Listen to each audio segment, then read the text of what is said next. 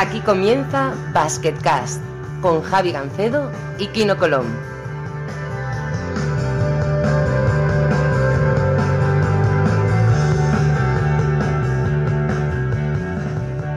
Hola a todos y bienvenidos a una nueva edición de Basketcast. Soy Javi Gancedo y como siempre conmigo está Kino Colón. Eh, Kino, muy buenas.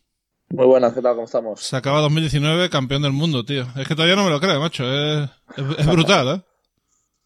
Sí, la verdad es que un año muy bueno y, bueno, sin duda una, una cita histórica no solo para mí, sino para el baloncesto español, que, bueno, ya repasaremos el último programa del año. Sí, eso iba a decir, que vamos a hacer dos Basketcast más durante 2019, el de hoy, eh, y luego vamos a hacer un resumen del año con Fran Fermoso, que nos debe una, porque hoy has entrado en Movistar ahí en Twitter y mandamos unas cuantas preguntas y no, no ha dicho nada. Nos ha, ha pasado de mí y de ti, bueno, de ti no, pero de mí bastante, ¿eh?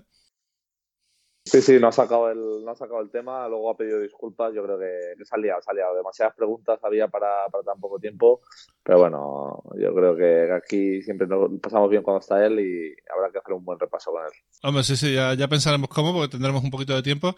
Y sin más, vamos a, vamos a presentar al, al invitado de esta semana, que de verdad tengo muchas ganas de hablar con él, Moncho Fernández, muy buenas. Hola, buenas noches, ¿cómo estáis? Muy bien, no tan bien como tú, pero, pero bien, bien, ¿eh? El rey de Santiago de Compostela, tío. Diez años ya, esta es tu décima temporada ya con el equipo, ¿no? Sí, así es, un, un montón de tiempo. La verdad que cuando echo la vista atrás solo veo que tenía muchas menos canas, otras gafas, pero bueno, las vicisitudes siguen siendo y las alegrías siguen siendo las mismas. Bueno, es, es espectacular. Eh, creo que eres el técnico en activo con más temporadas consecutivas en el mismo equipo, en Mombus Obradoiro. Eh, por cierto, agradecer a Obradoiro la colaboración que siempre ha tenido con Basket Cast. El otro día nos dejaron meter a Álvaro Muñoz de sorpresa. Eh, también tuvimos a José Luis Mateo la temporada pasada. Y siempre es un gusto eh, trabajar con vosotros y, y colaborar con vosotros, vaya. El placer es nuestro. Lo cierto es que todo este tipo de iniciativas que le dan pues mayor visibilidad ¿no? a nuestro mundo al final nos repercuten, pero al margen de eso sobre todo es pasar un buen rato con, con los dos, que el que se quiere divertir soy yo. Está claro. Bueno, creo que además eh, la primera vez que jugaste el uno contra el otro debió ser el LEB, ¿no? Cuando tú estabas en los barrios y Kino estaba en Hospitalet, más o menos, ¿no? Pues sí, debió ser por allá, ya, ya ha llovido desde aquella. Precisamente esta tarde estaba trabajando y descubrí unas fotos de la época de los barrios y, es que ni me conocía. Cuando he hecho la vista atrás, pues ya son muchos años y entonces pues son muchos jugadores ¿no? con los que has jugado. Y lo cierto que contra aquí no juega un montón de sitios. En Bilbao, Fuenlabrada, bueno, Valencia hace un par de semanas. O sea que verlo también como se ha currado tanto ¿no? para llegar a donde ha llegado. Tú mismo lo decías ahora, campeón del mundo, ¿no? ni más ni menos. Es, eh, nos alegramos, ¿no? Los que, los que venimos de, de, otras zonas que no son tan nobles, ¿no? Como pues la Liga Endesa o la Euroliga. Bueno, primero todo, muchas gracias. Hoy esto siempre es, es, bonito, pero es verdad que echas un poco la, la, vista atrás. Y bueno, pues me acuerdo de haber jugado no solo una vez, sino dos o tres veces en, pues, los barrios, en todos estos campos de Alep, que estoy seguro que me han ayudado muchísimo pues, a ir creciendo poco a poco y bueno, pues a ser el jugador de la persona que soy ahora. Entonces yo muy contento de, de todos esos pasos. Y luego pues también bueno, lo hemos hablado con Álvaro Muñoz, que es uno de, de mis mejores amigos, eh, un poco sobre, sobre ti, que es un poco la continuidad que, que, le da un entrenador que no está, pues aquí en España no se ve mucho. Y bueno, pues eh, yo creo que, esa continuidad pues, se ve contigo y con, con Lasso, ahora mismo sois quizás los dos que más tiempo lleváis en equipos. Yo creo que es algo muy bueno para, para baloncesto español, muy, muy bonito y que, bueno, que se valore lo que, lo que un entrenador está haciendo y darle pues, eh, años para demostrarlo, yo creo que, que, es muy bueno para, para todo. Y nada, muy contento siempre de, de, verte por aquí, por la Liga Andesa. Lo mismo digo, lo cierto es que es, es, es complejo, ¿no? Bien, bien, bien decías, ¿no? Lo de, lo de Pablo, que es el otro que lleva, uf, y no sé con cuántos títulos más, ¿no? Eh, que ahí se le notan más en el pelo que, que a mí pero bromas aparte, eh, es difícil en el mundo del deporte profesional, ¿no? Y muchas veces eh, personaliza en uno, porque al final yo soy el entrenador, pero eh, queda por detrás mucha gente, ¿no? Mi cuerpo técnico, mis dos ayudantes llevan conmigo desde, desde el primer día que iniciamos la aventura en, en el Obra, el fisioterapeuta y un montón de gente detrás de, de Obradoiro que hace posible que esto se cumpla, porque al final la continuidad de un entrenador eh, tiene que ver con la consecución de, los objetivos, ¿no? Y para conseguir los objetivos no, es solo tu sapienza o experiencia, ¿no? Sino que es el trabajo de los jugadores fundamentalmente y el de tanta gente que, que hay detrás, ¿no? Entonces, al final, yo creo que el mérito es que Obrador lo lleve ahí tanto tiempo porque hay mucha gente detrás, un consejo de administración, sponsors, público, etcétera, que, pelea para que un proyecto, bueno, pues tan humilde, ¿no? En el noroeste peninsular, pues eh, pueda estar compitiendo en una liga que es increíble. Nos falta, creo yo, nos falta un poco de paciencia con, estas cosas, ¿no? Con aguantar o con, con poder eh, respaldar un poco al, tanto a los jugadores como entrenadores como staff técnico eh, para darles una oportunidad más y dejarles realmente pues, explayar todo su, su 100%. ¿Y por qué crees que no se dan estas oportunidades aquí en España y en otros países sí que se da más? Que es algo curioso que nosotros lo hablamos. Sobre todo pasa mucho con el jugador joven español. Muy pocos jugadores hay que, los ponen y luego que los pueden aguantar. Y en cambio a uno de, fuera pues vemos que se les da muchísimas más oportunidades y no entendemos muy bien por qué. Bueno, eh, sería para siete podcasts, ¿no? La reflexión, es, compleja, es compleja. Mira, el otro día leía eh, en un libro una frase que me, que me gustó mucho y que decía algo así como, eh, hay que dar oportunidades a todos, también a los mayores, ¿no?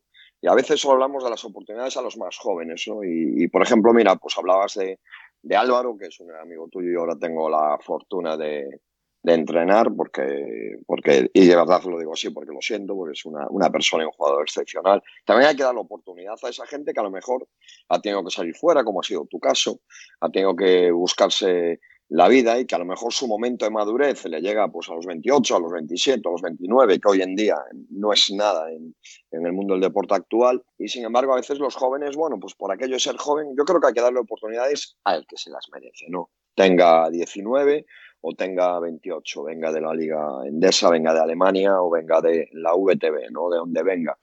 Un poco es esto. También es cierto que los tiempos cambian a una velocidad enorme y, hoy en día con la, con la globalidad, ¿no? Eh, vemos que el abanico de jugadores que se mueven, que van para arriba, para abajo, es, es altísimo y, yo creo que en, un breve espacio de tiempo, no sé cuándo, pero un poco va a ser esto como la NBA, ¿no? Eh, que prácticamente todo el mundo, sea donde sea, va a poder eh, trabajar en, cualquier sitio, ¿no? al margen de tu procedencia o, nacionalidad. Esto respecto a los jugadores y respecto a los entrenadores. Bueno, el mundo del deporte profesional es así. Yo creo que no hay que darle demasiadas vueltas en el sentido de eh, si los resultados estaban acompañando, pues eh, vas a mantenerte. Si los resultados del, que te precedió eran muy buenos y los tuyos son normales, pues vas a tener problemas. Si los que te precedió eran muy malos y los tuyos son regulares, te va a ir bien.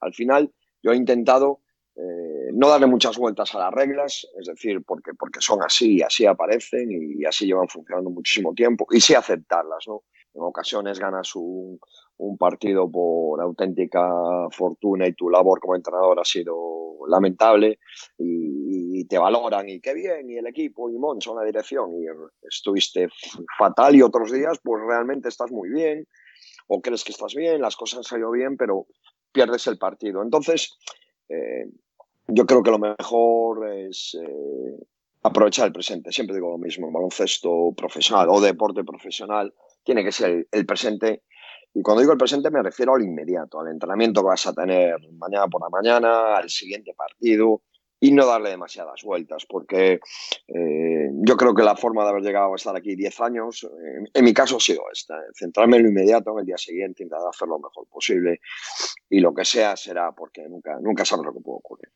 Bueno, yo quería decir que a veces eh, hay ejemplos que son refrescantes y que salen bien, como ha sido el ejemplo del Juventud este año, que empezó 0-4 que ya hubo un run run ahí de que Durán iba a durar poco y tal, y lo que hizo el Juventud rápidamente es renovar los dos años, y desde entonces ganó siete partidos seguidos, porque el tenor se ha visto fuerte, los jugadores, eh, el que tenía dudas no ha tenido más remedio que creer en él, y las cosas han ido para adelante, ¿no? O sea, en tu caso también ha pasado alguna vez que te han renovado cuando el equipo estaba casi en descenso, ¿no? Sí, sí, casi. En mi, en mi caso, la penúltima renovación pues faltaban muy pocas jornadas, muy pocas a lo mejor eran ocho o nueve y fue la primera vez que el equipo entró en, en posiciones de, descenso y el, el club me, renovó, ¿no? Y me, y me dio, bueno, pues la, muestra de la confianza que me lleva dando todos estos años, ¿no? Y fue algo, pues, muy comentado, ¿no? bueno, pues vamos a, seguir apoyando a, Moncho, queremos que siga aquí y para mí fue, bueno, pues algo increíble, lógicamente. Pero es lo que te digo, a veces, bueno, pues las, las, prisas también tienen que ver con las culturas de los, de los clubes, ¿no? Y, y en Obradoiro yo creo que se ha construido una cultura desde, desde el principio, eh, teniendo en cuenta nuestra realidad, nuestro presupuesto, nuestros cambios constantes de jugadores, que al final eh, requieren más tiempo, el saber cuál es nuestra posición y dónde nos vamos a mover. Y en general, en, en el staff directivo del club, entienden que, que, la tranquilidad y las decisiones meditadas eh, normalmente te llevan a buen puerto. Y yo creo que a lo largo de, de todos estos años, yo me parece que, que hemos cortado a, a, dos jugadores en 10 años. Eh, es decir, que esa misma política también la aplicamos a aquellos jugadores que a lo mejor al principio no les va bien, que se tienen que adaptar. Y estos dos jugadores que hemos cortado uh, han sido porque se han querido marchar a otro, a otro sitio. Entonces, yo también creo que es una, un reflejo de lo que es la, la cultura de, de, Obradoiro. Oye, acabamos de tener a un chico joven que es su primera experiencia profesional, no puedes esperar que en dos días ya esté haciendo 20 puntos por partido. Bueno, de hecho, tu binomio con José Luis Mateo funciona de maravilla. Lleváis todo, todo el tiempo que llevas tú en Obradoiro, si no me equivoco, ha estado él como, como director deportivo o director general, no lo tengo muy claro. Y sí, las dos cosas. Las dos cosas, sí. Y eh, bueno, ¿cuál es el proceso? Porque al final tú miras y ves Robbie Hamel, eh, Muscala, eh, Basile Yadis, eh, eh, Kyle Singler, eh, yo qué sé, me, me, me, estoy tirando de memoria, pero son un mogollón de jugadores que han salido de Obradoiro sí. y que incluso han ido a la NBA. ¿Cuál es el proceso que seguís para, para traer un jugador? Bueno, pues mira, llevo con José para responderte a la primera pregunta. El primer año en la LEP me fichó Chete Pazo, con él ascendimos y estuvo el primer año de, de Liga Endesa y luego ya vino, ya vino José, me parece que llevamos ocho años trabajando juntos. Bueno, pues mira, lo primero es esto que te he dicho, el trabajo. José tiene una capacidad de trabajo enorme, es director general, director deportivo y, también es una persona que está día a día, y cuando digo día a día, porque lo hace todos los días, visionando, estudiando, eh, mirando, eh, ahora mismo pues, se va a ir al showcase de, de, Las Vegas a seguir jugadores americanos, luego se irá a Portsmouth, luego a la Liga de Verano también de Las Vegas, eh, está todos los días viendo vídeos de jugadores, es, un trabajador incansable. Como entrenador superior de baloncesto que es, eh, es un director deportivo que conoce muy bien el, que conoce muy bien el juego y además luego tiene, yo creo que una formación para, para la dirección y una capacidad de delegación enorme. Y él, eh, bueno, el proceso, digamos, de scouting o recruiting, que suena así un poquito pedante, del, del obrador es muy largo, ¿no? Durante todo el año él está trabajando, eh, pues eh, mis ayudantes y yo en algún momento del año también observamos a determinados jugadores, sobre todo cuando tenemos parones y no estamos en el fragor de la competición. Hay un departamento que son así también un poco eh, pedante de departamento y que son dos personas que, están en lo que llamamos under radar, siguiendo jugadores, eh, conociéndolos como son dentro y fuera de la cancha, pidiendo referencias. Esto es un trabajo que se hace todo el año, que luego lógicamente se, se acerba y acelera con, con la llegada del, eh, del verano, ¿no? Y entonces, pues en función de, de la realidad del equipo, nosotros siempre entendemos que la, continuidad es un valor y lo intentamos, no siempre lo conseguimos, pues eh, nos ponemos a buscar esos jugadores. El proceso, eh, la primera selección, el primer gran trabajo siempre lo hace José eh, y luego pues vemos jugadores, todo el cuerpo técnico, cada uno da su opinión. Tenemos, bueno, hoy en día las tecnologías te lo permiten, ¿no? Pues eh, áreas de, de, trabajo donde compartimos informes, opiniones y demás. Y luego está el aspecto fundamental que es que ese jugador encaje en nuestra capacidad económica, porque ese también es uno de las grandes, de los grandes pilares de la obra, creo yo, que es cumplir sus compromisos. Y si después todo esto se da, pues eh, se intenta pasar una oferta al jugador y algunas veces pues lo engañamos y viene. Aquí no, supongo que eso también es un run run en, en la liga andesa de que obviamente el obra ficha bien, ¿no? Y es lo que le permite, bueno, competir a veces incluso entrar en playoff, como el año que estaba Andrés Rodríguez, recuerdo que fueron octavos, ¿no? Sí, está claro, está claro. Lo llevamos comentando hace, hace mucho tiempo y es uno de los equipos que, que, bueno, que cada año sacan dos o tres jugadores que prácticamente nadie conoce y bueno, se habla mucho, por ejemplo, en esto que hablamos a veces de la supermanager y tal, pues dice, no, el pivote este que ha fichado logrado y lo que nadie conoce, seguro que va a acabar siendo lo más valorado porque siempre ficha muy bien ahí, en esa posición. Y bueno, es algo que se, que se comenta mucho y bueno, al final yo creo que cuando no tienes la capacidad económica que pueden tener otros equipos, eh, con todo el respeto, pero como Madrid, Barça, eh, por el propio Valencia, o, Valencia. Vitoria, claro, esos equipos pues tienes que inventar un poco más. Y a la hora de inventar, pues claro, no puedes ir al mismo mercado que ellos o te tienes que esperar más. Y a veces sacan estos ases de la manga, que son lo que les, les, permite pues, ir por encima de otros equipos de su mismo nivel económico. Yo creo que les está funcionando muy bien porque llevan muchos años en la CB y se han mantenido todos los años al final, que es algo muy complicado porque sabemos que la CB es la liga más fuerte que hay en, en Europa. Y luego ha dicho algo para mí muy interesante, perdón, que es que dice que miran también cómo se comportan fuera de la pista. Y yo creo que eso es fundamental eh, para, para, cualquier equipo tener eh, buenas personas, porque eso hará que, que, los malos momentos, los buenos al final todo el mundo va bien. Eh, pones a cuatro capullos hablando mal y a los buenos momentos van tirando bien, pero los malos momentos cuando se ven las buenas personas, cómo se ayudan entre ellos, cómo van a hacer más equipo, y yo lo considero algo fundamental que no todos los equipos miran y que, por ejemplo, en mi caso, cuando algún equipo que yo estaba fichado algún jugador que ya decían, uy, este viene con un, una fama de que no es muy buen chico y tal, siempre nos ha acabado dando problemas. Entonces, yo creo que eso es algo muy importante y bueno, que por lo menos por la gente que conozco yo que ha jugado en Obradoiro, siempre lo han cumplido. Así que, bueno, yo creo que eso es muy interesante para todos los equipos. Sí, es así, es así. Al final hay que mirar también, es, es igual de importante, supongo mucho, eh, mirar eh, todo este tipo de cosas, cómo se comporta el jugador fuera de la pista es casi tan importante como dentro. Si el tío es un tío respetuoso, eh, disciplinado, etcétera, pues mucho mejor, ¿no?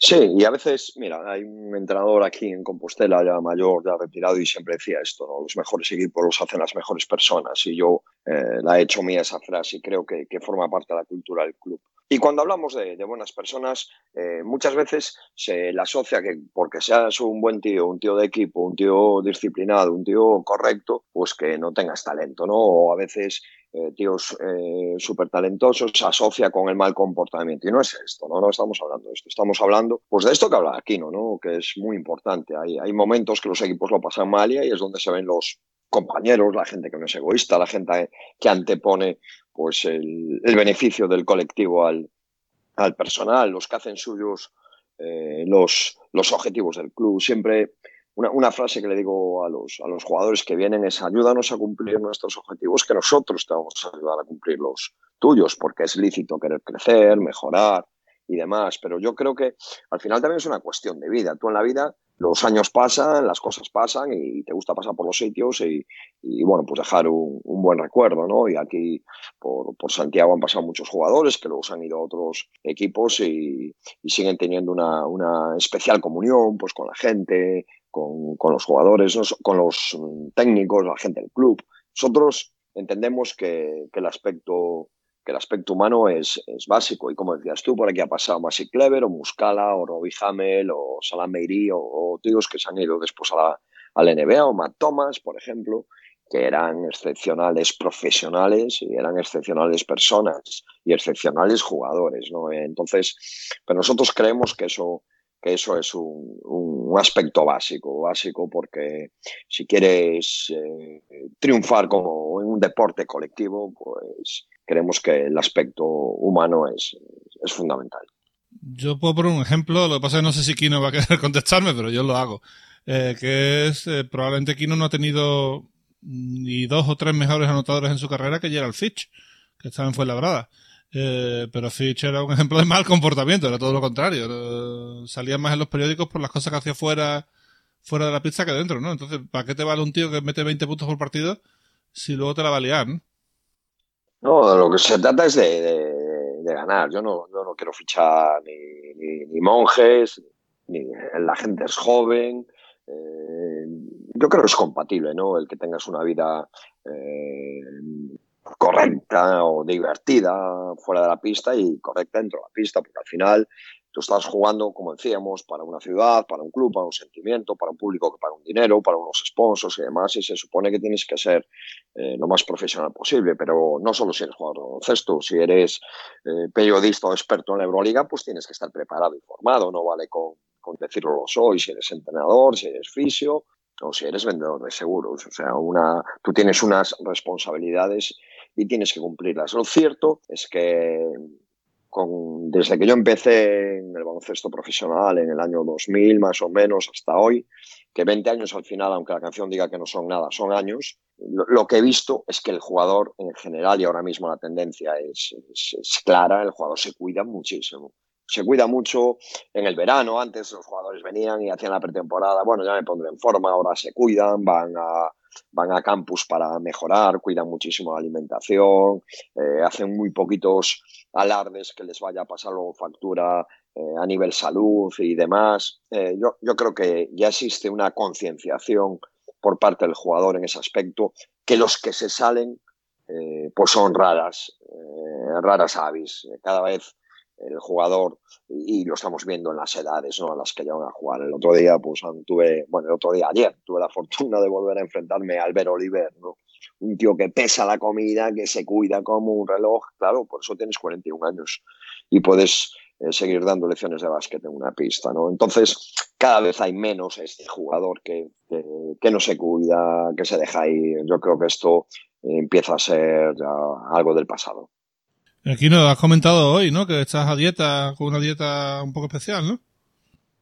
Sí, bueno, que estamos, estoy de acuerdo con lo que, con ha dicho. Al final, el tiempo avanza. También eh, yo creo que hemos visto que, cuidarse, pues, eh, ayuda a alargar la carrera y, bueno, a seguir haciendo lo que a ti te gusta y cuando lo estás haciendo, hacerlo mejor. Entonces, eh, bueno, yo decidí aquí en, en Valencia me aconsejaron porque no sabía muy bien cómo hacerlo porque yo había probado algunas cosas que no, no me acababan de ir bien y aquí pues he probado la que se denomina paleo dieta y bueno, que lo hacen ahora muchos jugadores, está bastante de moda y la verdad es que me ha ido muy bien y prácticamente en menos de, tres semanas pues he cambiado, he bajado un 3% de grasa y lo he subido en músculo, incluso más de lo, que sigo pesando más o menos lo mismo, pero mi cuerpo pues, es mucho más músculo que, grasa que lo de antes y yo me encuentro mejor. Entonces eh, estoy comiendo prácticamente, o sea, no me quedo con hambre.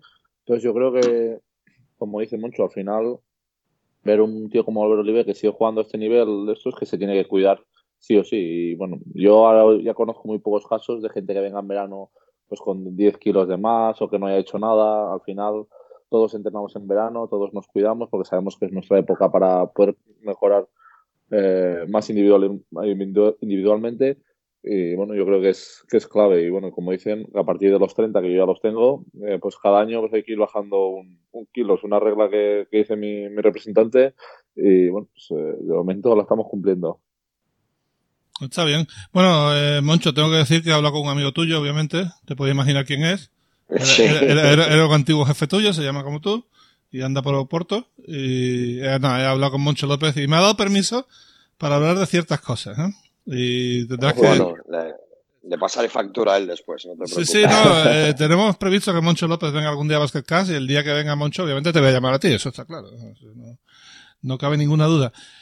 Pero bueno, decía, decía que teníais una especie de idioma propio, que teníais unos nombres para jugadores que os permitían hablar de los jugadores en el autobús o aquí y allá sin que los tíos se enteraran, ¿no? Bueno, pues sí, yo me imagino y esto se lo preguntaré aquí, ¿no? que vosotros también le ponéis motes a los entrenadores ¿no? y, a los compañeros, estas cosas. ¿no?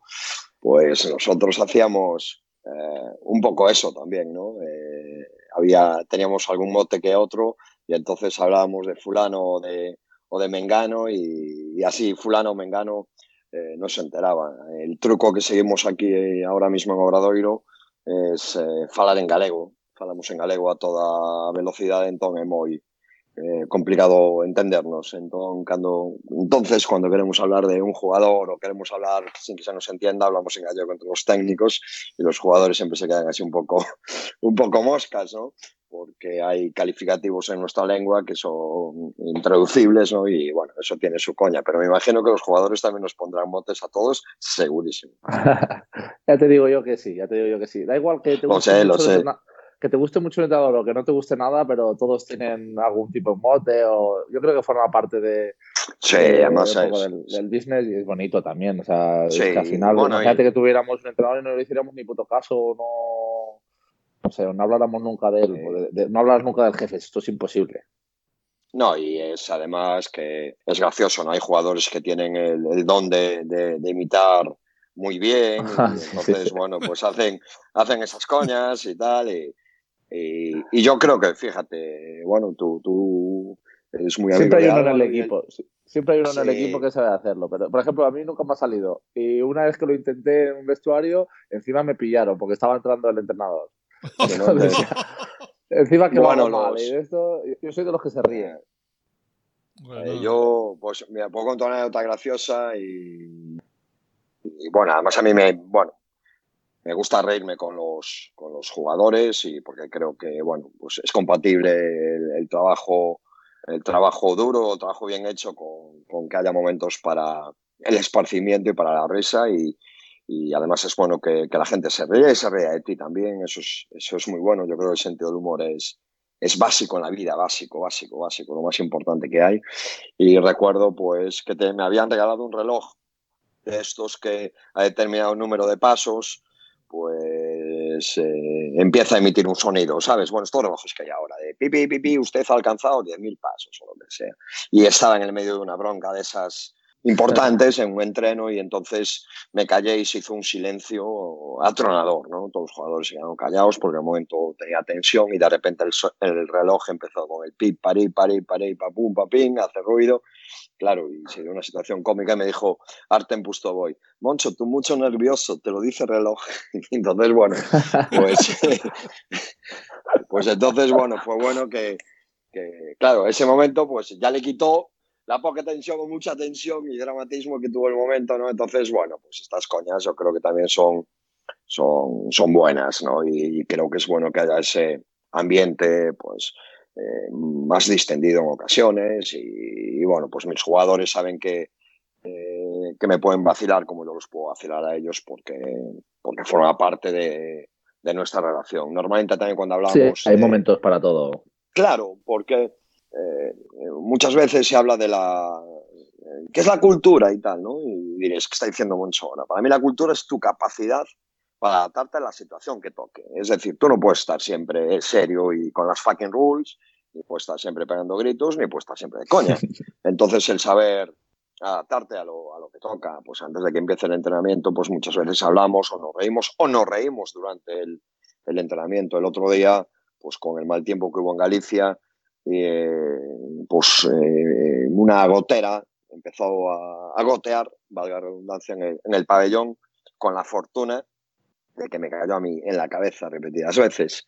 Eh, entonces, bueno, entre todos cantamos aquel el Raindrops Falling on My Head, ¿no? Bueno, y claro, nos escojonamos ¿no? con, con, con, estas cosas, ¿no? Entonces, bueno, tiene, tiene, que haber, tiene que haber tiempo para, para todo. Eh, Moncho me ha, dicho que no podemos hablar ni de flojón, ni de café con leche, ni de tango y cash. Que estos están, estos están prohibidos. Pero me ha, dado, me ha dado permiso para que explique, para que expliques quién es frito. Porque por lo visto hablar de frito para arriba, frito para abajo. Sí, sí, esa es muy buena, esa es muy buena. Pues frito es Charlie Bell. Frito es Charlie Bell, que, bueno, bien, como bien sabes, fue máximo anotador cuando estábamos en el Brogan y luego se fue para, para NBA, para Milwaukee primero y después a otros equipos. Y bueno, pues lo que pasó fue que eh, el día que llegó Charlie a, Compostela, pues claro, venía con, al aeropuerto de Compostela con todo el jet lag y no sé qué, y sin dormir, y esto y lo otro, y, bueno, pues lo fuimos a coger en coche, y del coche nos fuimos para Lugo, y al bueno de Moncho no se le ocurrió otra cosa, yo no le he vuelto a hacer, que programar una, una conferencia, una charla táctica sobre, sobre la forma de juego que íbamos a, tener este año, ¿no? Y entonces, pues imagínate, cuatro de la tarde, verano, un calor de la hostia, eh, eh, allí a media luz con, con el vídeo, pues Charlie Bell se quedó absolutamente frito, claro. Y realmente no era una falta de, de respeto, es que se quedó dormido, es que era imposible que no se quedara dormido, ¿no? Y entonces para tío, que se quedó frito Charlie Bell, el americano y tal, ¿qué hacemos?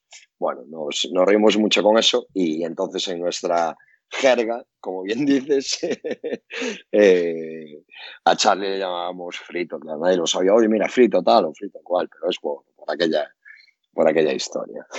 me hace gracia, hacía mucho que no, que no me acordaba de, de Charlie.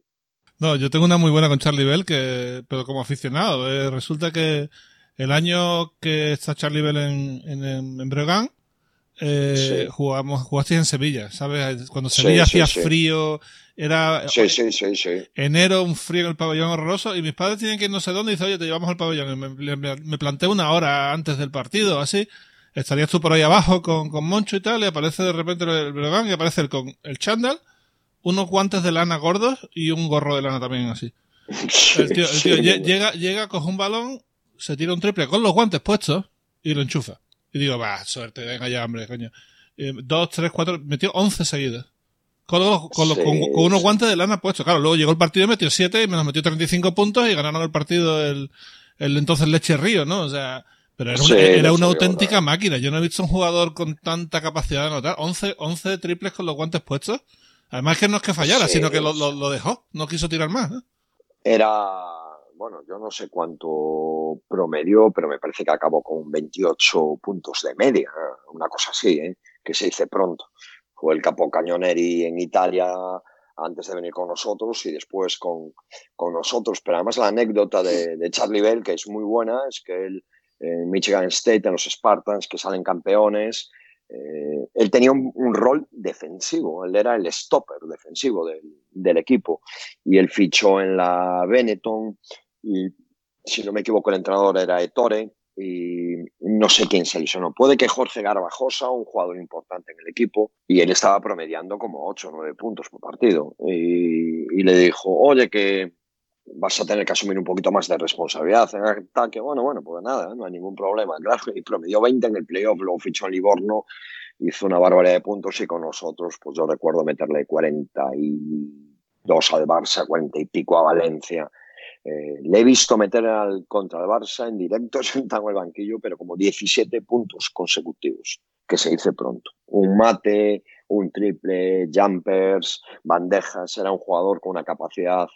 Bueno, yo creo que como él, eh, no he entrenado a, nadie. Un jugador que tiene una capacidad para meter canasta que, estaba fuera de, de, lo normal. Un mejor jugador ofensivo que he entrenado nunca.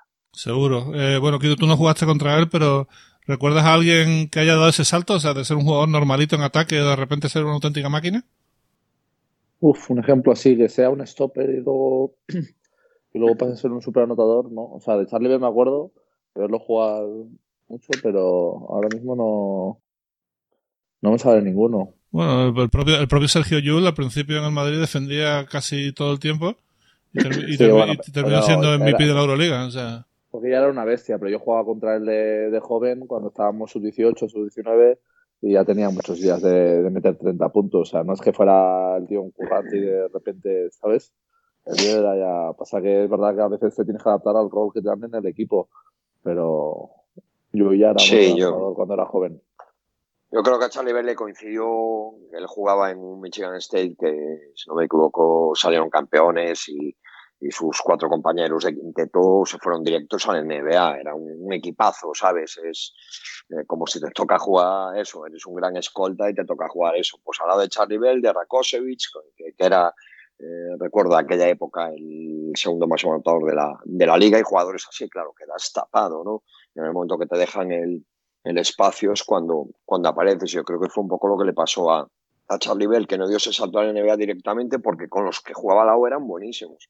Pero después, eh, desde aquí se fue a la NBA, hizo carrera un, un montón de tiempo con, con, con, grandes números, ¿no? Y aquí hemos visto eh, jugadores que, bueno, pues el propio eh, Curry al principio no era un jugador que todo el mundo pensara que iba a ser el jugador que es, ¿no? Por ejemplo, cuando salió de la, cuando salió de la universidad, ¿no? Entonces, eh, hay, más El primer año de Kobe Bryant, incluso, el primer año de Kobe Bryant no, no, me parece que no nota mucho y de repente da un, da un salto ahí y, bueno, hasta convertido en uno de los mejores anotadores de la historia. Lo mismo Novitsky. Novitsky nueve puntos por partido el primer año y luego mira 30.000 o 30 y pico mil metió, ¿no? Sí, sí, jugadores que hacen el camino a la inversa, ¿no? Jugadores que llegaban con un rol de, de superanotadores y que después pues acabaron siendo pues pasadores o, o mejores defensores, que, que, que, también se ha dado, ¿no? Esa evolución a lo largo de la carrera en, en, en un jugador, ¿no? Totalmente. Bueno, también me ha dicho Moncho que, que, te quiere preguntar si te acuerdas de aquello de campeones defensivos, ¿no? sí, sí, que me acuerdo. Claro que me acuerdo. Pues mira, la primera vez que conocí a, a Moncho López nos enfrentamos en la primera autonómica gallega, que vendría a ser algo así como la cuarta división. Por, entonces se entrenaba al filial del Ferrol y yo entraba en un equipo en Santiago. Y, ese mismo verano coincidimos en un campus, nos hicimos amigos y él cogió el equipo junior de los de Ferrol, un gran equipo, yo entraba al equipo junior del Colegio Peleteiro de Santiago. Y bueno, al quedar campeones cada uno, de, digamos, de las zonas eh, en las que está dividido la Federación Gallega, pues nos enfrentamos en la Liga Gallega. Eh, Moncho tenía un gran equipo y llegaron a la, a la Final Four que eran uno de los favoritos, perdieron en semifinales y quedó campeón otro equipo, pero ellos eh, eh, que fueron el equipo que menos puntos eh, recibió. Y entonces, bueno, pues decíamos, bueno, pues cantábamos aquello de campeones defensivos, oe, oe, oe, ¿no? Era un, bueno, un poco... Eh, Moncho siempre ha tenido la habilidad, es una persona con un sentido del humor increíble y siempre ha tenido la habilidad de, de, de reírse mucho de, sí mismo y otro de los cánticos que también usamos mucho era el de ganamos, perdisteis o, o, o ¿no? que es el que, te cantan, bueno, pues cuando ganas, pues todo el mundo ¿no? lo hace suyo y cuando, y cuando pierdes, pues los culpables son, son los demás, ¿no? Bueno, son, son coñas que, que, que tenemos él, él y yo y que cuando nos, cuando nos vemos o cuando hablamos, que además lo hacemos con bastante frecuencia, pues todavía las, las recordamos. Está guay. Bueno, eh, un poquito lleva, el mismo tiempo que llevas tú en Obradiro, lleva más o menos Moncho en Oporto, quizá incluso más. Eh, ¿No te sorprende un poco que, que lleve tanto tiempo allí? Bueno, mira, cada uno tiene que estar. Eh, nosotros tenemos también una máxima que es hay que estar donde te quieren, ¿no? Y donde te sientes a gusto. Y, y yo me imagino que Moncho cuando fue para la selección de, de Portugal en un primer momento y luego fichó en el Oporto, pues eh, a lo mejor no pensaba estar tanto tiempo en, en Oporto como ha estado, ¿no? Pero eh, lo han querido muchos, lo han demostrado, ha ganado muchísimas eh, cosas allí, si no me equivoco, este año va 10-0 en, en, en, la liga.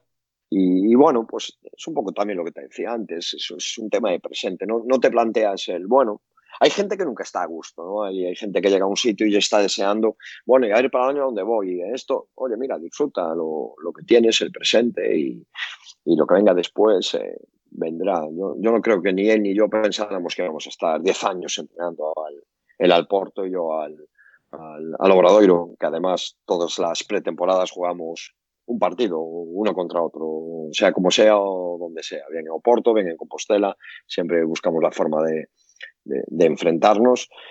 Pero ya te digo, yo creo que en eso también somos muy parecidos y, bueno, pues vamos a disfrutar lo que tenemos ahora, lo que estamos haciendo ahora y lo que venga después, pues, pues ya vendrá, ¿no? Porque cuando entramos el Aloar o yo al Peleteiro o al Madear Fernández y yo al no sé cuánto, tampoco pensábamos que yo ahora iba a estar aquí hablando con vosotros porque llevo 10 años en la Liga Endesa, ¿no? Entonces hay que disfrutar el, presente, eh, tanto como entrenador como jugador, ¿no? Porque una mala lesión, un problema, un no sé cuánto, te tira todas las esperanzas, los sueños y las quimeras por el suelo.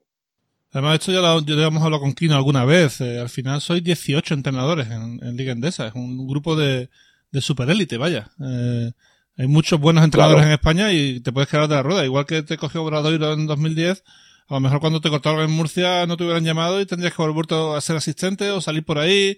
Eh, es difícil, ¿no? Pero bueno, yo creo que es lo que tú dices, el que no se sienta privilegiado por entrar en la Liga Endesa, es que tiene un problema, porque... pues, tiene un problema grandísimo, claro. Yo creo que el que no se sienta privilegiado por poder vivir de lo que más te gusta, ¿no? Eh, mi sueño cuando empecé en el baloncesto profesional era, bueno, mi sueño cuando empecé en el baloncesto profesional era eh, estar aquella temporada allí en la Liga Endesa viendo al Madrid, al Barça jugando contra ellos, ¿no? Cuando era yo ante Moncho en, en, en, Gijón, eso en sí ya era, ya era un sueño cumplido para, para un entrenador que empezó en el cadete de, ¿no? en el infantil del Ponte Pedriña, que fue donde empecé yo, ¿no? en el equipo de mi barrio.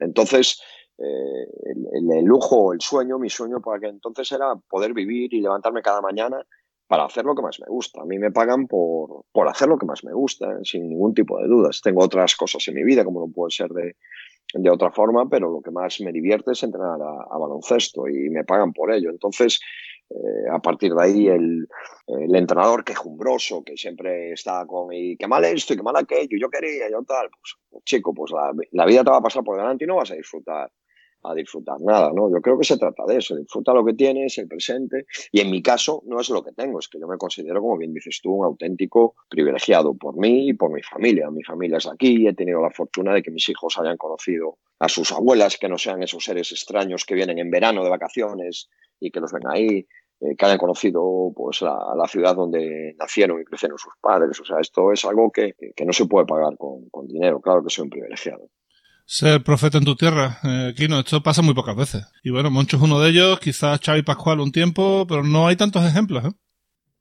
Pocas veces, pocas veces. Eh, bueno, Bernie Rodríguez, eh, Carlos Cabeza, y sí que hay jugadores que han podido hacerlo.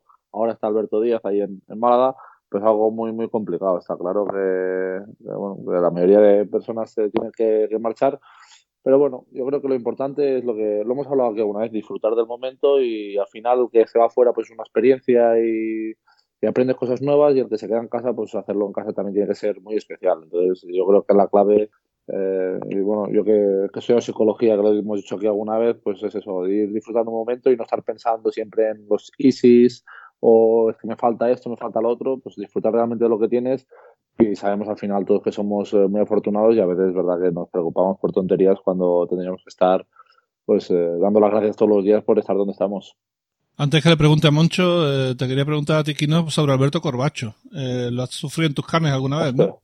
He jugado con él, he jugado con él. Claro, eh, en el OSPI, ¿no? Años. En el OSPI y en el CAI estuve de un año pasado ah, que ese ya estaba yo como, como vinculado, estaba yo y bueno, o sea, eh, el día, el año de OSPI hicimos muy buena amistad porque, bueno, pues éramos ahí de los pocos, bueno, había más españoles, pero bueno, hicimos buena amistad. Y lo que quiero destacar de él, no solo cómo tiraba de tres, sino la puntería que tenía en toda la vida en general. Fuimos, me acuerdo que fuimos un día a jugar a la, a la bolera y, o sea, la gente de la, de la, bolera paró de jugar para ver cómo tiraba él los bolos. O sea, no paraba de hacer pleno, pleno, pleno. Y, o sea, todo el mundo flipando, estaba aplaudiéndole y tal. Y bueno, dio una, una facilidad para todo lo que era puntería eh, como, como he visto pocas en mi vida. O sea, uno de los, de los mejores tiradores seguro. Y bueno, ahí tuvo, tuvo años muy, muy buenos. Y nada, ahora si no me equivoco está en Menorca, ¿verdad? Sí, en la de Plata, en Menorca. Pues bueno, pues nada, un, un, un, saludo desde aquí si, si llega el mensaje, porque un grande, Alberto Corbacho, grande. Eh, yo creo que uno de tus grandes éxitos como entrenador y lo que te ha permitido estar tanto tiempo es que tienes una virtud extraña y buenísima de maximizar las virtudes de tus jugadores y minimizar sus defectos. Y el caso de Corbacho es completamente arquetípico, ¿no? En el sentido de que, contigo rindió mucho, muy bien, tanto que fue a la selección, ¿no? Sí, bueno, yo primero eh, estoy totalmente de acuerdo con lo que ha dicho Kino, ¿no? Es, es una barbaridad la, puntería que tenía Alberto para todo para todo. O sea, era una persona que tenía el don de, bueno, tiraba por el suelo la, heterodoxia del, tiro, ¿no? Los pies tienen que estar y la mano tiene, bueno, Alberto tiraba y, aquello siempre iba para adentro, sobre todo la velocidad de, ejecución, recuerdo que era algo, algo in, increíble.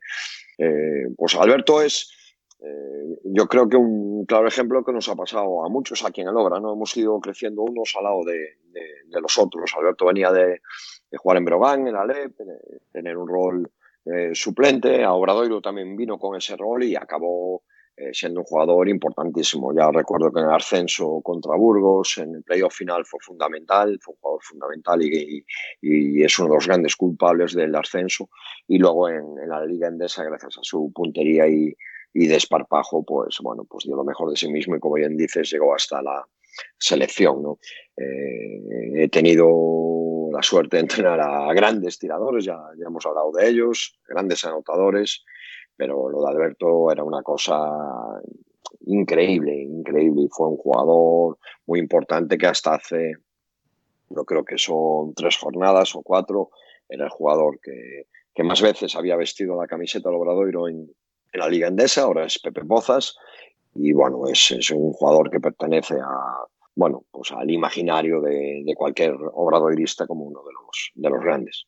Como pertenece a, al imaginario obradoirista, la afición es una cosa tremenda. Yo he tenido la suerte de ver tres, cuatro partidos allí en, en el Pazo y es, es, impresionante. O sea, el SAR es una, es una barbaridad y el miudiño se ha convertido en una sí. tradición, es precioso. Sí, es algo especial, ¿no? Aquí eh, bueno, son, siempre os digo, los chicos son nuestra razón de ser, nuestra razón de ser es la gente que nos viene a ver, ¿no? Además aquí eh, hacen un esfuerzo muy grande porque, bueno, los grandes pilares económicos del, del, club son el consejo de administración, los sponsors, los sponsors más pequeños y un porcentaje muy importante, pues eh, el aficionado, ¿no? Que paga un abono elevado, en una ciudad pequeña, de pocos habitantes, y para que haya proyecto ACB es fundamental que, eh, el apoyo de, de, la gente, ¿no? A lo mejor en otros sitios es mucho más barato ir al básquet que en Compostela y aquí la gente se entrega a muerte, ¿no? Y luego además de, todas estas peculiaridades que has dicho, ¿no? Que el miudiño que hace... Yo creo que es una declaración de intenciones, ¿no? Alguien que viene, que se pone a cantar antes de que el balón suba, ya demuestra que viene a pasárselo bien, ¿no? Y a disfrutar, ¿no? Y a, animar a sus jugadores. Aquí eh, los jugadores, bueno, pues han recibido más aplausos por tirarse a por un a por un balón que por meter un triple, ¿no? Y, y aquí la gente en los peores momentos, pues siempre saca lo mejor. Eh, hemos sido despedidos con aplausos. Recuerdo un partido contra Valencia, pues que perdimos por 30, que nos pasaron por encima y, durante dos minutos y medio la gente estuvo aplaudiendo, gritando, coreando el nombre del equipo y animando a los jugadores. Que los jugadores son, son más que jugadores, ¿no? La gente los conoce por la, por la calle, les eh, anima mucho, les apoya mucho. Es muy poco crítica en lo negativo, por no decir nada. Eh, siempre está apoyando, es bueno, yo creo que es el, el, pilar fundamental, ¿no? La razón de ser de, de que existe Obradoiro. Antes de pasar las preguntas, eh, Kino, una afición que sabe de baloncesto puede hacer la diferencia y además en Valencia es el caso. Yo creo que hace 15, 16 años no tenían el nivel de conocimiento que tienen ahora. Saben cuándo tienen que meter presión, saben cuándo tienen que apretar más y, y eso a un jugador le ayuda, ¿no? Sí, bueno, claro, está claro. Yo creo que también eh, forma parte de, de, la historia de un equipo ganador. Al final, cuando un equipo ganador es que su público también la, ha, la ha sabido llevar para adelante y bueno, pues, eh, siempre se agradece. Yo ya lo había sufrido como, como rival y ya sabía que aquí sería especial y nada, de momento pues eh, muy contento y esperemos eh, pues, darles más alegría de aquí al final de, de temporada y sobre lo del Logradoiro, yo creo que fueron los primeros que, que instalaron lo de, lo de que es espectacular antes de los partidos y a través de ahí ha habido otros equipos que se han ido apuntando y ahora van haciéndolo. Y bueno, yo creo que, es algo espectacular cuando lo ves allí. Yo la primera vez que me pusieron los, los pelos de punta. Y nada, pues eh, deseando volver a volver allí a ese, a ese pabellón que encima, bueno, por suerte he ido ganando bastante cada vez que he ido, así que esperemos que siga así. Esperemos que se te sigan poniendo los pelos de punta, pero que al final salgas cabizbajo. Tengo una historia muy curiosa con un, un partido de cuando yo estaba en Estudiantes, que, que, bueno, el equipo viajó y yo me tuve que quedar en Madrid porque tenía una gastroenteritis y estaba en el hospital eh, fatal y viajé el mismo día por la mañana y, y acabamos ganando de muy poco allí. Eh, nada, pues es uno de los, eh, de los campos, no sé, yo creo que, que me dio fuerza porque es un campo que es, es bonito de jugar y aparte todos los de todos los jugadores lo decimos, que claro, con esa afición y tal, pues también como local debe motivar mucho, pero visitante también es bonito. Esto me pasa sí, un poco en, sin duda. en Rusia, lo contrario, que ibas a campos y había quizá, sin exagerar, 200 personas. Y era un poco claro. como oías las zapatillas, oías todo, sí, y era un poco como un terrible.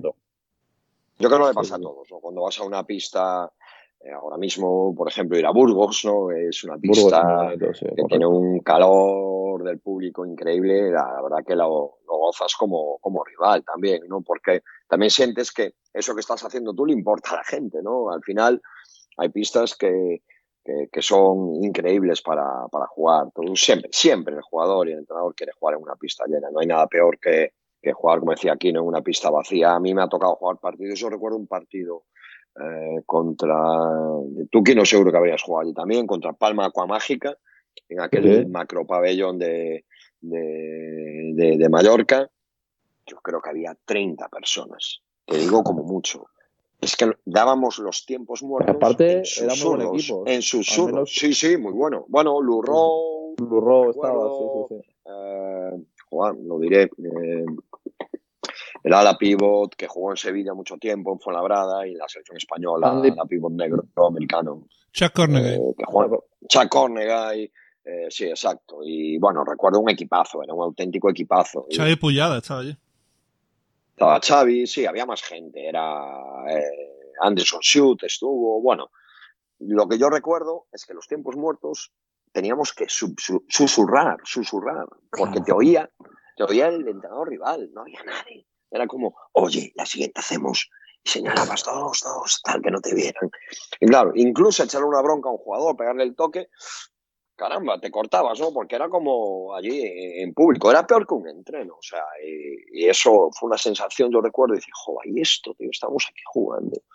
Era, eh, nada, eh, una sensación terrible, en cambio cuando vas a una pista petada o cuando hay música, las bandas, los cánticos, incluso hay pistas que se meten contigo, pero con, con, ese, con ese sabor y saber, ¿no? Que, que, que hasta te escojonas, ¿no? Y dices, oye, joder, que son que son salados, como, como decís en el sur, los teos estos, ¿no? Y, o sea que, que, todo esto está muy bien, no hay nada mejor que ir a jugar una pista con Es un tesoro que tenemos aquí en España que a veces no nos damos cuenta. Es verdad que, hay en otras que son eh, diferentes, por ejemplo, en, no sé, se me ocurre la Serbia o la, sobre todo las turcas y un par de, de esto, pero igual te vas a la turca esa que está petada y que está con bengalas, pero yo que he jugado ahí la Liga Turca ya te digo que el 80% de los campos eh, están vacíos, sí, es lo que te iba a decir. Están vacíos, están vacíos. Entonces, en ACB. Bien, la VTB también vas a un campo. Sitios...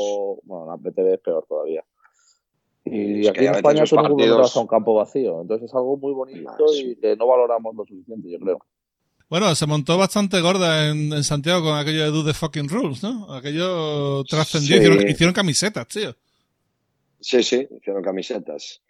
Eh, que, además, bueno, la historia real es que la, la frase, mi inglés es, es, terrible, como podéis comprobar, además por mi, por mi acento eh, gallego, realmente no era The Fucking Rules, porque eran The Fucking Goals, ¿no? Y, pero yo dije, dije Goals, pero aquello salió como alguien puso allí Rules debajo, y entonces quedaron lo de las Do The Fucking Rules. Y bueno, la verdad que me sorprende la originalidad de tu pregunta, porque como nunca me lo habían preguntado, pues te, voy a, te, voy a te, voy a responder, ¿no? Bueno, yo soy una persona bastante tranquila fuera de la pista, o quiero pensarlo que lo soy y en cambio soy bastante vehemente en, en, la pista y, y, tengo momentos, bueno, mira, os cuento una muy buena porque me gustó mucho un jugador que tuve, Jesús Chagoyen, que, que bueno, no es un jugador, es, es, un amigo, una persona con la que he compartido muchísimas, muchísimas horas de, de partidos y de vestuario y él me decía, eh, Pisha, tú eres como una cerilla, te enciendes y te apagas con la misma velocidad. ¿Qué pasa?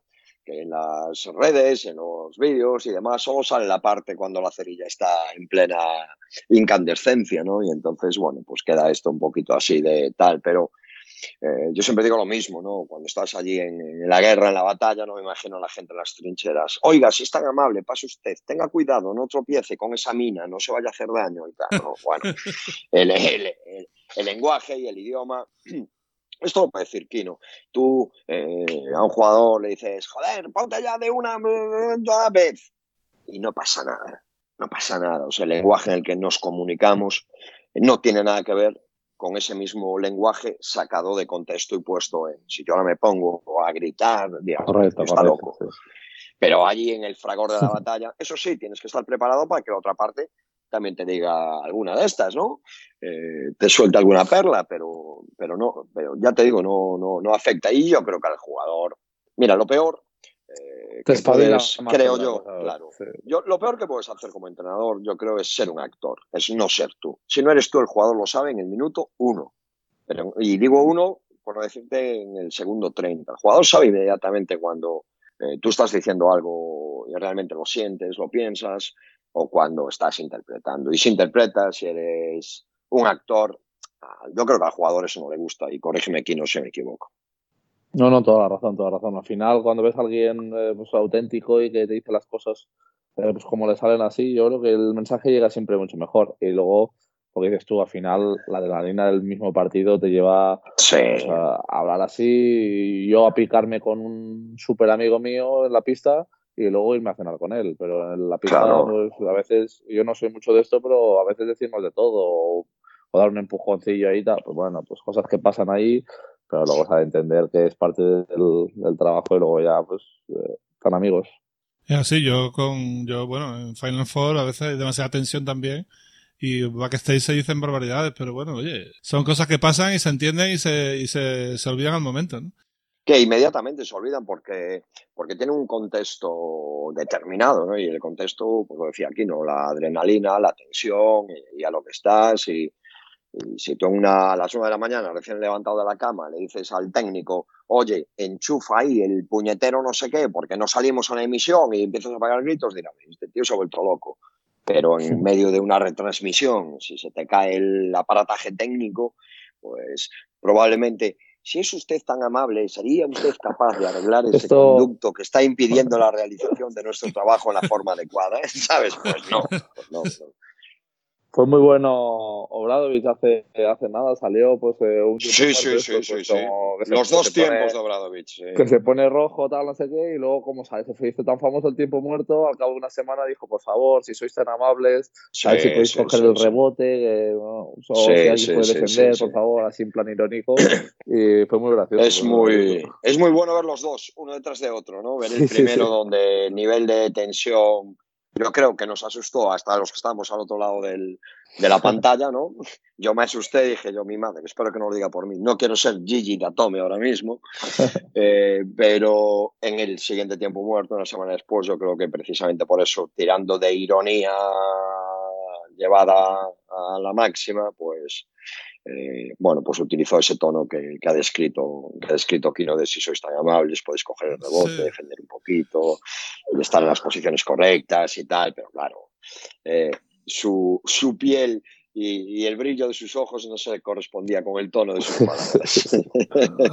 a, mí, mi tiempo muerto favorito de Moncho es el de Can You Listen to Me Feras Me Cago en Dios Bendito. O sea, que yo me pareció brillante porque estaban, estaban, cuatro tíos hablando a la vez y de repente dices, Can You Listen to Me Feras Me Cago en Dios Bendito, ¿querés escucharme que no acabo de hablar? Y se callaron todos.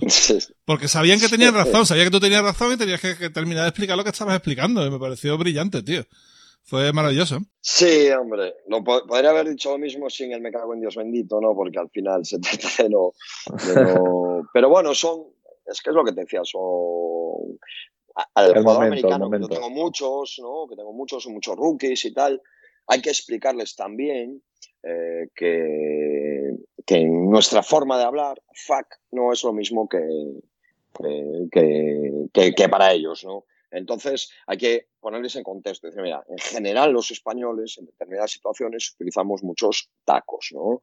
Y, los podemos usar para, bueno, realmente tardas poco en explicárselo porque ellos acaban usándolos más rápido que tú y a la velocidad de la luz y aprenden todo, ¿no?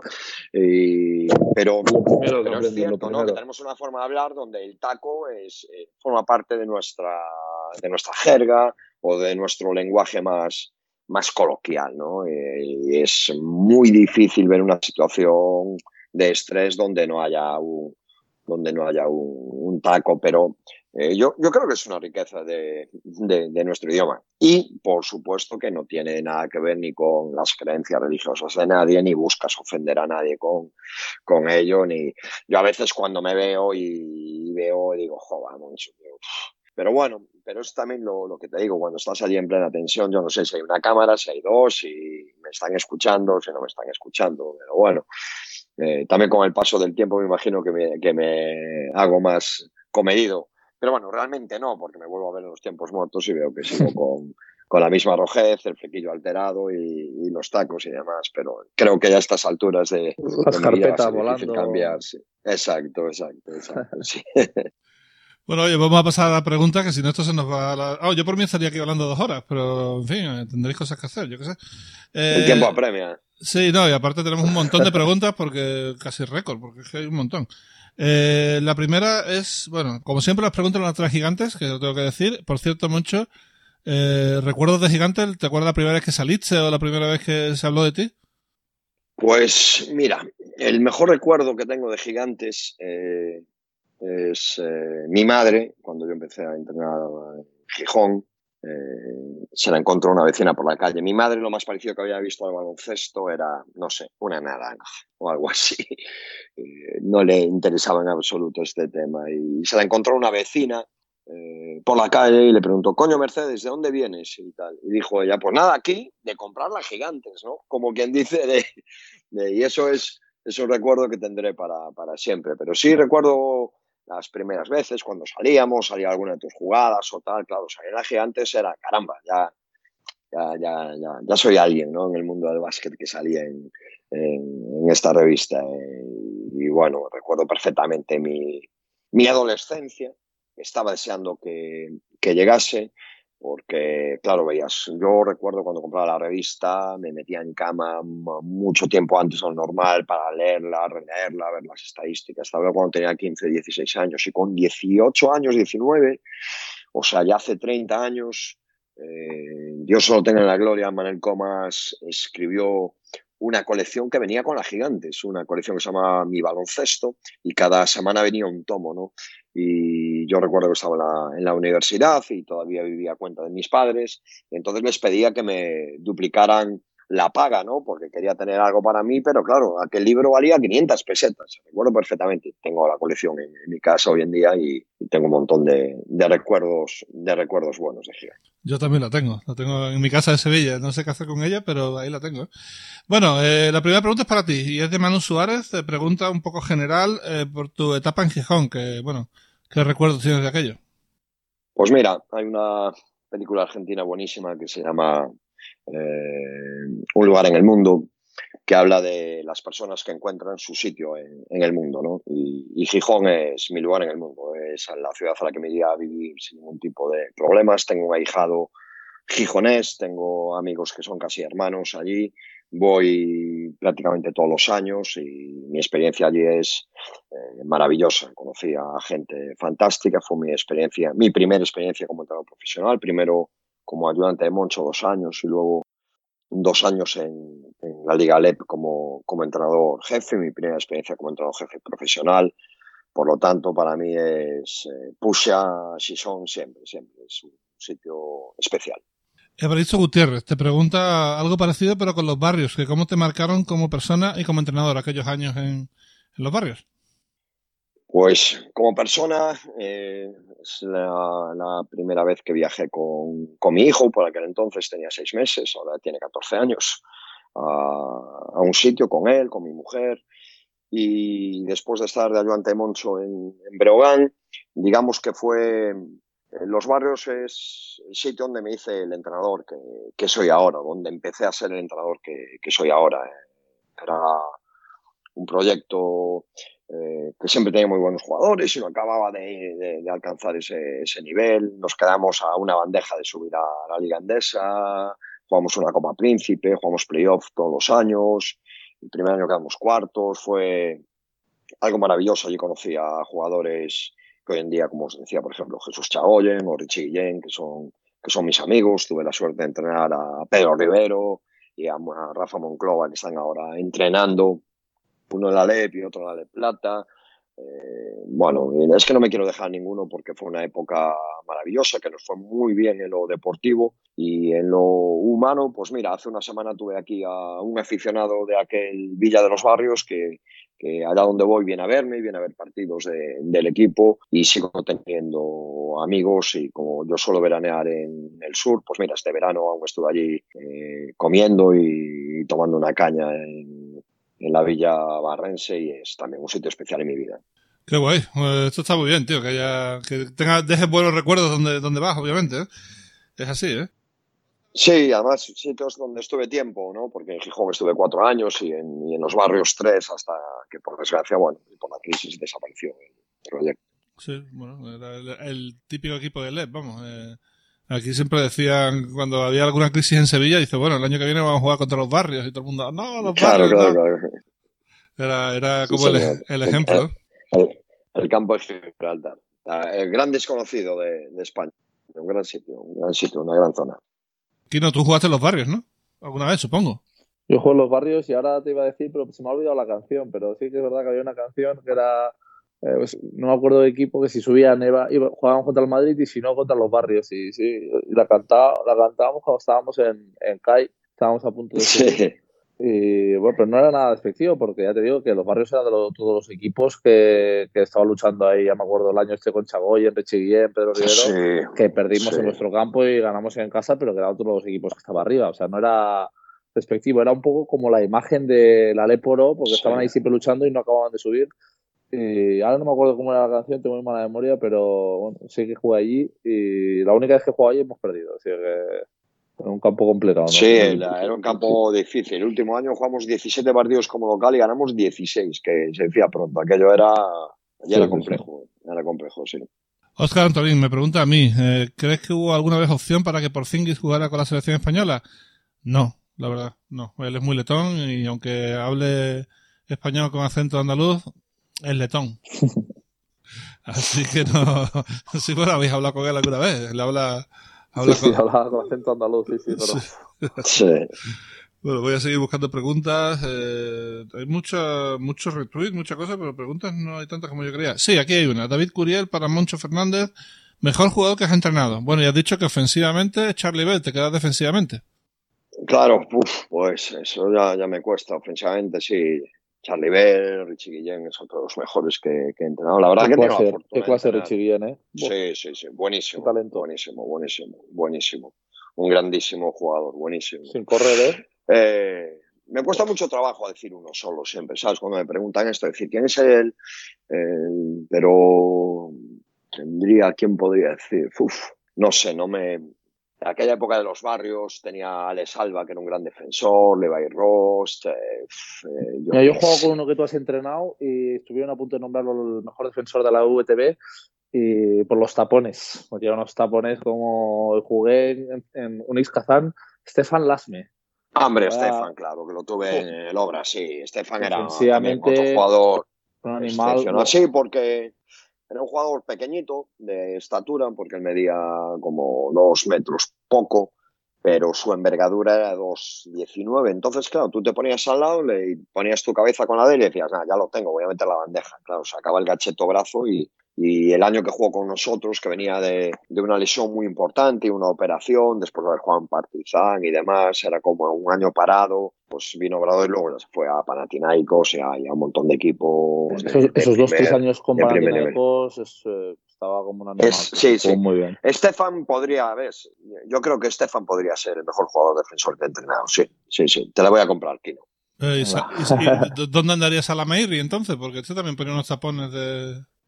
Sí, Salah taponaba mucho, pero es que Stefan defendía del 1 al 5 a cualquier Mm, jugador. es verdad. Sí, Salah también era un intimidado muy grande, pero es que Stefan podía defender en cualquier posición, cualquiera, sin ningún problema.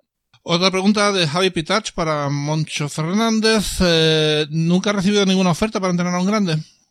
Bueno, pues eh, yo creo que ya lo hemos respondido tú, ¿no? Yo tengo la fortuna de entrenar a un grande, somos 18 entrenadores en la Liga Endesa y entrenar en la Liga Endesa es entrenar a un, es entrenar a un grande. Y yo soy, como también he dicho a lo largo de la entrevista y de la charla, eh, una persona que, que está muy contenta con, con su presente y que, y, y que no estoy pensando demasiado en qué va a pasar más allá de mañana, ¿no? O sea, mañana sé que tengo que entrenar y tengo que llevar un buen entreno preparado y tenemos que hacer un buen trabajo. Y, pero yo considero que, que estoy entrenando a un, a un, equipo grande por estoy entrenando en la Liga Endesa. Eh, la siguiente pregunta de Eureka 37 para los dos, para Kino y para Moncho. Eh, ¿No crees que jugadores españoles jóvenes 20-25 años que no tienen minutos podrían irse a otros países como ha hecho, por ejemplo, Luca Rupnik, aunque no sea español, se ha ido a Bélgica o que se vaya a algún sitio? Porque Kino, por ejemplo, se fue siendo un buen jugador y le benefició. Bueno, eso tiene un poco de doble fondo para mí. Hay que ir o estar donde te quieran. Eh, irte al extranjero no siempre eh, que te vaya a ir bien. Es más, ahora últimamente sí que están yendo más, pero por ejemplo, Sergi García acaba de volver porque no acaba de estar del todo a gusto. Pablo Aguilar también a final acabó volviendo. Hay que estar eh, donde te quieran y un poco lo que, lo que ha dicho, no solo cuando eres joven, sino toda tu carrera. Eh, yo creo que, que si tienes una oferta muy buena y tienes un interés bueno de un equipo de fuera, no hay por qué cerrarse las puertas, que es un poco lo que pasaba antes, pero obligatorio mirar ese camino yo tampoco eh, lo diría. Yo tuve muy buena experiencia, no me arrepiento ningún día de haber marchado al extranjero pero porque yo encontré equipos que bueno, confiaban mucho en mí en ese momento. Entonces, bueno, eh, hay, que, hay que estar donde uno lo quieran y lo valoren. Bueno, eh, me afirmo en, cada palabra que ha dicho que ha dicho Kino. La liga endesa es una liga, y España en general es una liga donde todo el mundo quiere venir, por eso también es difícil irse ¿no? de aquí, porque es una competición fantástica, de mucha competitividad, muy bien organizada, ¿no? porque a mí me llama la atención, Kino, que toda la gente que se va afuera Luego te dice, caramba, es que como en España no es, porque por ahí fuera vas a pabellones, a sitios, desorganización y tal, o por lo menos mis compañeros entrenadores que han estado fuera. Nada que ver, nada que ver. En absoluto. Entonces eso ya, eh, dejar el mejor sitio para ir a otro peor no es fácil. Y, yo también, por ejemplo, ahora mismo estoy viviendo en mis carnes, por decirlo de alguna forma, pues uno, un caso más de estos que decía Aquino, ¿no? Como es el caso de Leis Font, que se ha ido a, a o se fue a Bamber y allí las cosas no fueron bien y ahora está jugando en el Obradoiro en, en la Liga Andesa, ¿no? Y está disputando minutos y entra en ese tramo de jugadores de entre 20 y, 25 años, ¿no? Entonces, bueno, fundamental lo que ha dicho Kino. Vete donde te quieran, yo creo que eso es lo más importante. Donde realmente sientas que te, que te quieren y que vas a tener protagonismo, porque entonces, pues el camino de vuelta pues será mucho más fácil, claro. Enlazando con lo que habéis dicho, la última pregunta es de Jesús Afonso y es sobre Alex Font. Eh, ¿Qué le falta para poder estabilizarse en ACB?